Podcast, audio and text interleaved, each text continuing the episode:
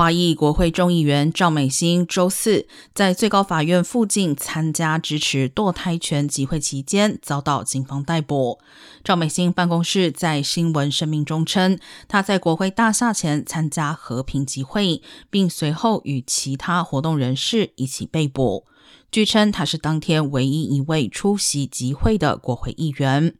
国会山警方称，周四在国会大厦外逮捕了一百八十一人，罪名是非法阻塞国会大厦和最高法院附近路口。赵美心生于加州，祖籍中国广东省新会，她是美国历史上第一位华裔女性众议员。